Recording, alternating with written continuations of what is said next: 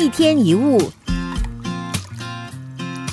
贫穷的由来是因为不满足。不管你是谁，只要你是处于不满足的心态，贫穷就产生了。比如你住在一间公寓，但是你渴望一个有地住宅，那你就成了一个穷人。住在公寓并不算穷，但是你不满于公寓而要别墅、要有地住宅，你就是一个相对的穷人。你的贫穷不是因为你没有别人拥有的别墅，你的贫穷是因为你的心，你的心创造出对欲望的渴求，使你变得匮乏、变得不满，所以你变穷了。贪心的贪和贫穷的贫这两个字很像，对不对？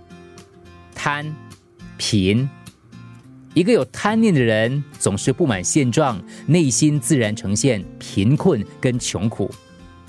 反而，如果能够知足，虽贫不穷，虽穷不苦。我们所谓的富足，并不是来自于现实的财富，而是在于你是否拥有一颗满足的心。每当你觉得不满足，你就变贫穷；当你觉得很满足，你就是富有的。